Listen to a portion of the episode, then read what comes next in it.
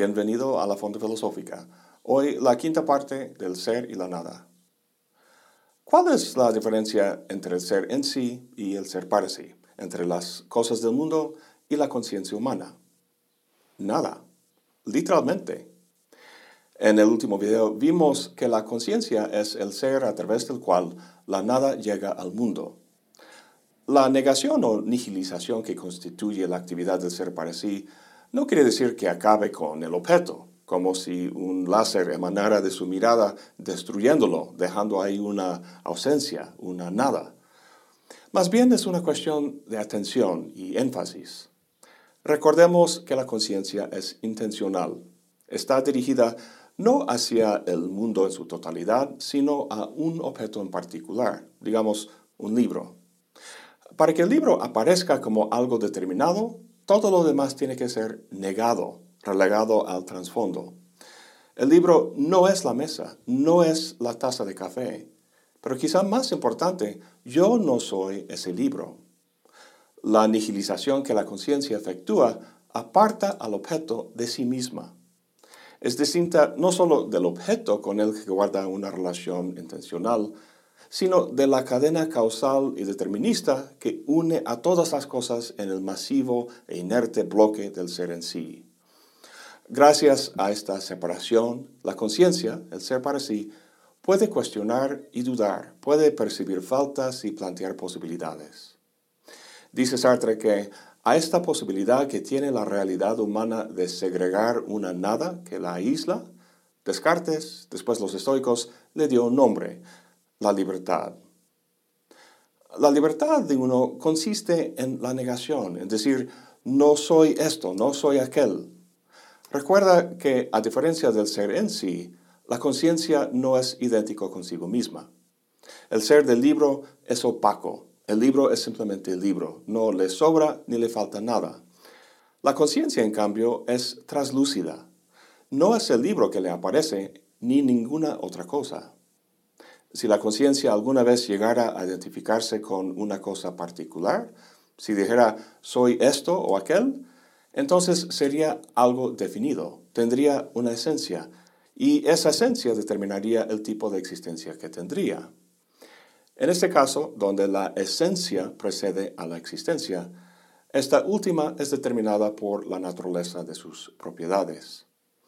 Si piso una piedra en mi caminata, lo que le sucederá está determinado por las propiedades que la definen. En otras palabras, si la existencia de algo está regido por la esencia, entonces está determinado.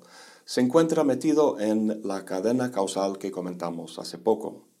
Pero esto no sucede a la conciencia. El ser para sí es libre porque su actividad de negar lo aparta de la cadena causal que encierra el ser en sí. En este caso, la existencia precede a la esencia, lo cual quiere decir que lo que la conciencia es no se deriva de alguna naturaleza que tuviera, de una esencia, sino que se plantea como una elección. Sartre ilustra esto con el caso de un jugador, quien ha decidido libre y sinceramente no jugar más y que cuando se aproxima al tapete verde ve de pronto naufragar todas sus resoluciones. Esta es una experiencia muy común. Ya voy a dejar de fumar. Voy a ir al gimnasio todos los días. Voy a dejar de tomar. Luego, al pasar frente al casino o al ver sobre la mesa la cajetilla de cigarros, uno siente la tentación de volver a jugar o a fumar. Popularmente vemos este escenario como un conflicto entre la razón y las pasiones. Pero lo que se atreve es el hecho de que somos libres el hecho de que el pasado no determina lo que hacemos en el presente, sino que estamos libres de decidir nuevamente no jugar o fumar. Dice que el jugador capta la total ineficacia de la resolución pasada. Esta está ahí, sin duda, pero congelada, ineficaz, trascendida por el hecho mismo de que tengo conciencia de ella. La cadena causal que determina la existencia del ser en sí se extiende hacia el pasado, igual que la resolución del jugador. Pero el hecho de que esa resolución no determina su decisión en este momento no revela su debilidad, sino su libertad. El estar consciente de esa resolución significa estar apartado de ella, no idéntico con ella, como vimos en el caso del libro. Y esta falta de identidad, esta separación, no indica otra cosa que la nada que es la conciencia, la nada que señala su ineludible libertad. Cuando el jugador se da cuenta de que su resolución anterior no ejerce ninguna causalidad sobre su comportamiento actual, Sartre dice que siente angustia. Fenomenológicamente, la angustia es una experiencia muy importante, porque en ella la radical libertad de uno se resalta con mucha claridad. Siguiendo a Kierkegaard, en quien se apoya mucho en este punto, Sartre esclarece la naturaleza de la angustia al distinguirlo del miedo. Imagínate que vas caminando en las montañas y llegas a un tramo del camino que pasa por el borde de un precipicio. Sin duda sentirás miedo de resbalarte y de caer al abismo, por lo que tendrás mucho cuidado en pasar por ahí. Pero no por eso sientes angustia. Dice Sartre, la angustia se distingue del miedo en que el miedo es miedo de los seres del mundo, mientras que la angustia es angustia ante mí mismo. Sientes miedo ante el objeto que es el abismo, pero angustia ante el hecho de que el cuidado que tomas en no caer es una actitud que asumes, una actitud que en cualquier momento puede cambiar. Como vimos hace poco, tu resolución inicial de tener cuidado no ejerce ninguna relación causal necesaria con tu actitud en cualquier momento de tener cuidado o no. El vértigo, dice Sartre, es angustia en la medida en que temo no caer en el precipicio, sino arrojarme a él. Ahora bien, esta libertad radical tiene sus restricciones, no es absoluta. Puede que te arrojes al abismo, pero no puedes cambiar el hecho de que naciste en cierto lugar, en cierta fecha, en cierta familia, que tienes cierto color de piel, ciertas disposiciones genéticas, etcétera, etcétera. Hay todo un conjunto de hechos físicos, psicológicos, sociales, históricos, que definen lo que Sartre llama tu facticidad. Son cosas que otra persona que investigara podría averiguar de ti, de la misma manera que podría averiguar la temperatura ambiental o la órbita de cuerpos celestiales. Tú mismo podrías darte cuenta de estos datos que constituyen tu facticidad y tomarlos como lo que determina quién eres. Pues eso está bien para objetos físicos en el mundo, para el ser en sí, cuya existencia está determinada por la esencia. Sin embargo, cuando se trata del ser para sí, la existencia precede a la esencia. El tipo de ser del ser humano no puede definirse en términos de esos datos, en términos objetivos todo el conjunto de esos datos objetivos responden la pregunta ¿qué? ¿Qué es Darin? Pues Darin es hombre, maestro, nacido en los Estados Unidos, pelón, miope, etcétera, etcétera. Estos datos son universales abstractos que comparto con muchas otras personas. Sin embargo, lo que no aparece en esa lista es mi existencia. Mi existencia no puede ser la respuesta a una pregunta de qué, sino de cómo. La existencia precede a la esencia en la medida en que tomo una postura ante esos datos objetivos, en la medida en que los interpreto en el contexto de mi situación, mis metas, mis proyectos. Hablaremos más de eso más adelante, pero es en esta interpretación de mi facticidad donde radica mi libertad. Por un lado, mi facticidad, y por el otro, lo que Sartre llama la trascendencia. Esta última refleja no la pregunta qué, sino la de cómo. ¿Cómo vivo mi masculinidad? ¿Cómo me porto como hombre blanco en un mundo racista? ¿Qué significa ser un gringo viviendo en México? La respuesta a estos interrogantes no se deriva de ningún dato de mi facticidad, sino de la elección que tomo con respecto a mis valores y proyectos de vida. Esta elección libre es lo que constituye el carácter trascendente del ser humano frente a su facticidad. Como último, dado que el sentido que doy a esos interrogantes no se deriva de ningún aspecto de mi facticidad, me doy cuenta de que soy totalmente responsable para el sentido que doy a la situación en que me encuentro. Si echara esa responsabilidad a otro o a uno de los datos de mi, de mi facticidad, estaría diciendo que lo que soy es algo determinado por factores ajenos a mi libertad. Estaría renunciando mi existencia como un ser para sí, convirtiéndome así en un ser en sí. Lo curioso, sin embargo, es que eso es imposible. Seguramente habrás oído una de las frases más famosas de Sartre, a saber, el hombre está condenado a ser libre.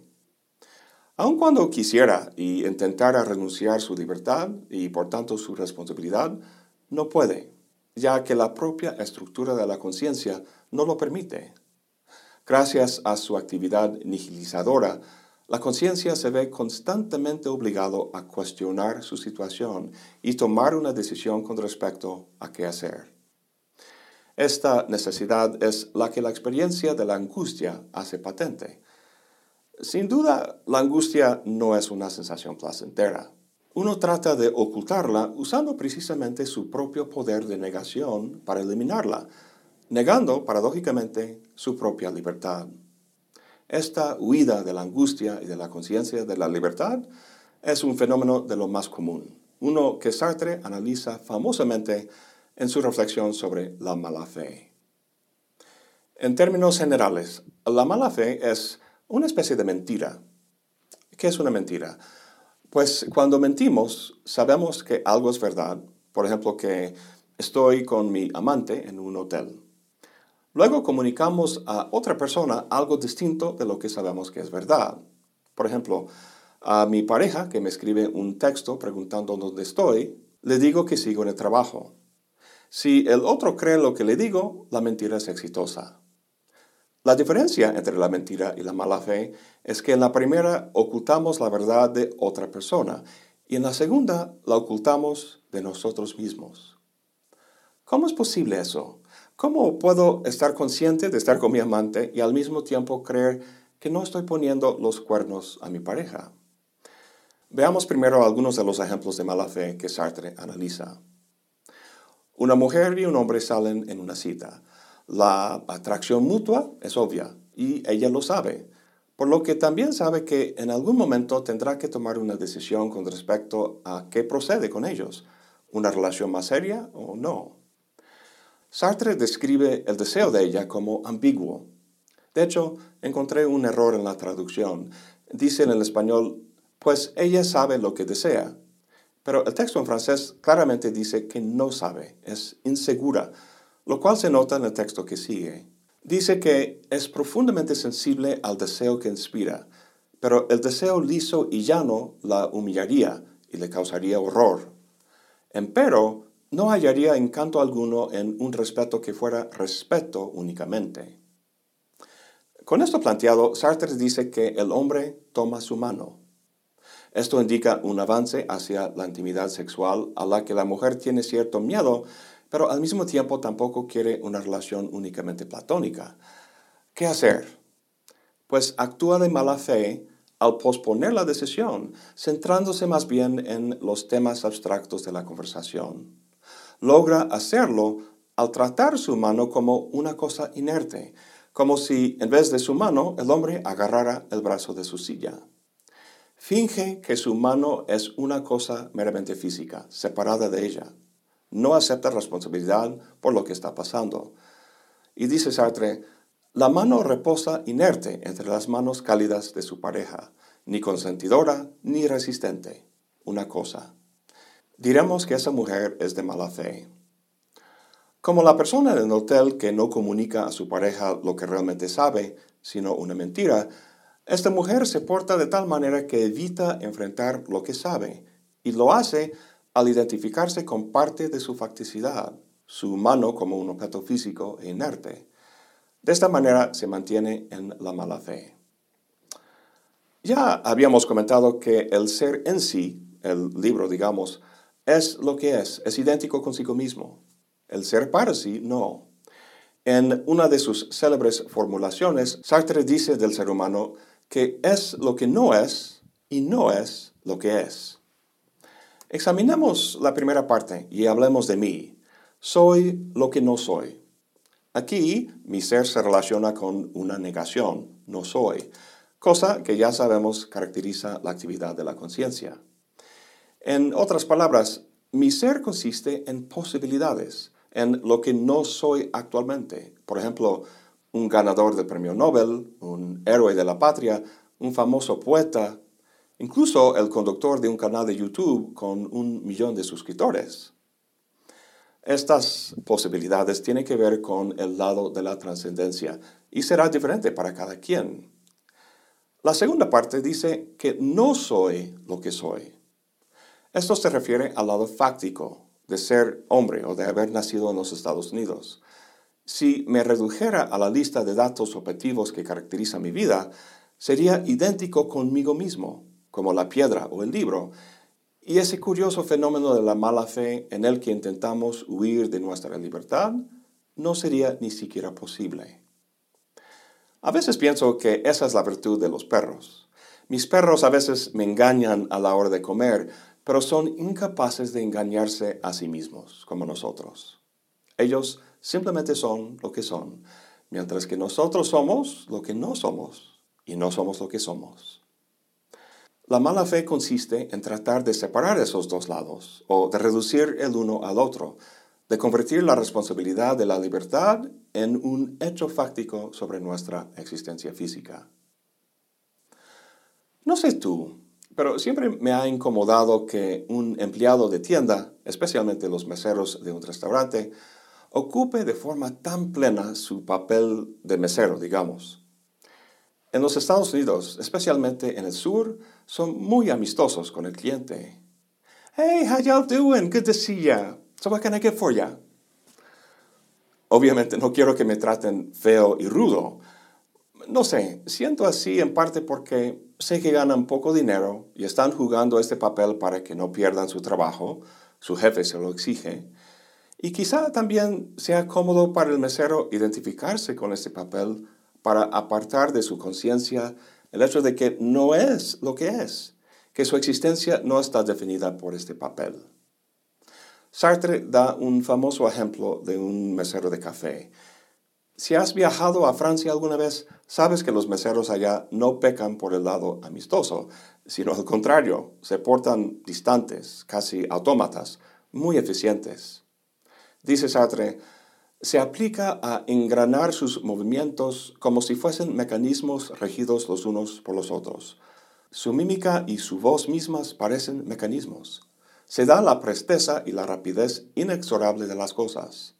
Juega, se divierte. ¿Pero a qué juega? Juega a ser mesero de café.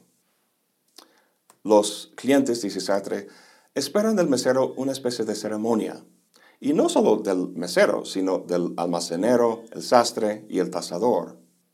Cada uno tiene su baile específico, de acuerdo con su papel. Dice Sartre que se esfuerzan por persuadir a sus clientes de que no son nada más que un almacenero, un tasador, un sastre. Un almacenero perdido en sueños es ofensivo para el comprador, pues así no sería del todo un almacenero. Obviamente uno no puede vivir en puras posibilidades, en una constante trascendencia de su condición fáctica. Hay que trabajar, ser mesero, arquitecto, basurero. Como comentamos anteriormente, la cuestión no es qué, sino cómo. ¿Cómo juega esa persona a ser mesero? Pues Sartre dice que se divierte, que juega su papel de forma exagerada, con cierto estilo, como si comunicara a sus clientes que está consciente de lo que está haciendo, que no es un mero mesero, una mera cosa. No sé, es ambigua esta descripción del mesero. Si lo vemos como un ejemplo de mala fe, entonces la persona que juega ese papel huye de su libertad, se pierde en su papel para no enfrentarla. Quizá dirás que la opinión que expresé al principio sea demasiado dura, como si pensara yo que ese empleado amistoso huye de su libertad, que hay un mundo de posibilidades de vida, pero que se ha metido en este y que de mala fe aparta de su conciencia las posibilidades de trascendencia. Quizá nació en una familia con pocos recursos. Quizá su padre murió y tuvo que ponerse a trabajar y no seguir estudiando. Quizá tuvo un hijo muy joven y por la misma razón tenía que buscar el trabajo que fuera y sabe que no le da mucha satisfacción, pero hace lo mejor que pueda y para no pensar en toda esta situación que difícilmente puede cambiar, se pierde en la mala fe.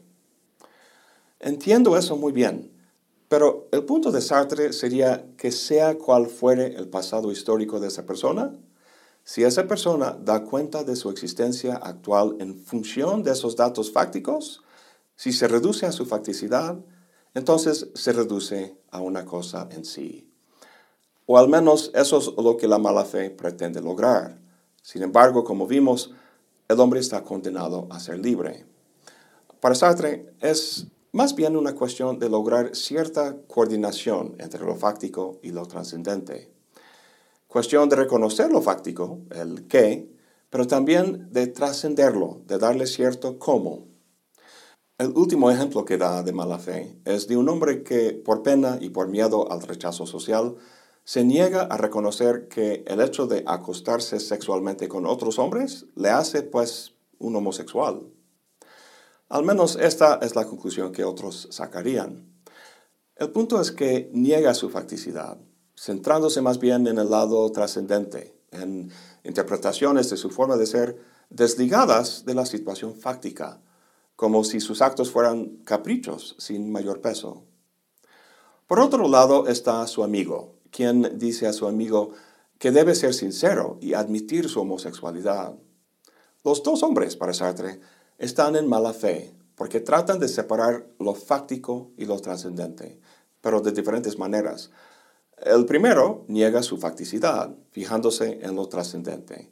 Y el segundo niega la trascendencia de su amigo, queriendo cosificarlo en términos de su facticidad. Una coordinación más sana de los dos extremos consistiría quizá en el primer hombre diciendo, bueno, si portarse de cierta manera significa ser homosexual y me he portado así, entonces soy homosexual. Sin embargo, no soy simplemente eso. Cómo vivo mi sexualidad no puede predecirse ni comprenderse con esos datos sobre mi comportamiento. Esta discusión de la mala fe implica, desde luego, la posibilidad de una buena fe. Esta última consistiría en enfrentar la libertad de uno y aceptar la responsabilidad que, que conlleva, o sea, no huirse de ella. En una nota al pie al final de este capítulo, Sartre dice que recuperarse de la mala fe sería vivir de forma auténtica, aunque aquí no discute en qué consistiría eso. En la segunda parte del libro pasa a una descripción más detallada de la conciencia, que incluye elementos como la temporalidad, y luego, más adelante, cómo el ser para sí implica en su estructura un ser para el mundo y un ser para otros. Solo en este panorama más amplio podemos entender la posibilidad de una vida auténtica. Pues eso es todo por hoy. Gracias por acompañarme. Hasta la próxima y buen provecho.